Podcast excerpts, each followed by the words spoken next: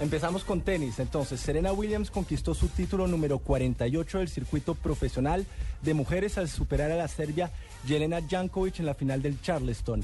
Tras la victoria, la americana se sitúa en un paso de convertirse en la décimo décima tenista de la historia en alcanzar un total de 50 títulos. De lograrlo, Serena se uniría a leyendas como Martina Navratilova, con 167 títulos, Steffi Graf con 107 títulos o Lindsay Davenport con 55 títulos.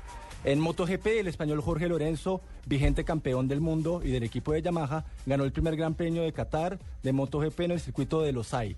El podio lo completaron el italiano Valentino Rossi, también de Yamaha, y el español Marc Márquez de Repsol Honda. El colombiano Johnny Hernández sumó dos puntos, llegando a la decimocuarta posición de la carrera.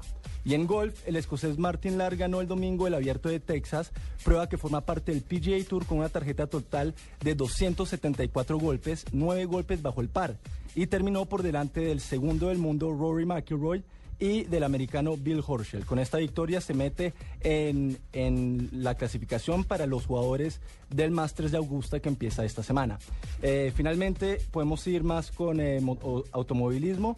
En Firestone Indy Lights, el colombiano Carlos Muñoz del equipo Andretti Motorsport que corre en la categoría Firestone Indy Lights, ganó la carrera Legacy Indy de Birmingham en Alabama. Detrás de él quedaron Jack Howstrom y Gaby Chávez, otro colombiano.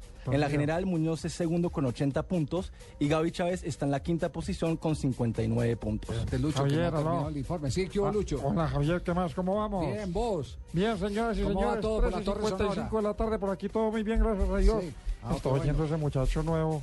¿Cómo se llama? ¿Le gustó? Mm, Nicolás. Nico, Nico, Ah, Nicolás es el que, el que, pues el que hace los informes de todos los otros deportes. Sí, pues. sí, sí, sí. Ah, el que hace el cubrimiento internacional de todo lo que pasa en el, mundo del deporte. Por ahí escuché que hizo un informe de Qatar. Así Cuando quiere ir a Qatar unos vinos que yo tengo en la casa. más bacanos. ¿Y, ¿Y, usted también regala hay, hay guayo, regala a tenis y eso? No, no, hombre, Hay que apoyar a la gente, señores, a los nuevos talentos. Nico, por acá la orden. Siempre apoyando a los muchachos.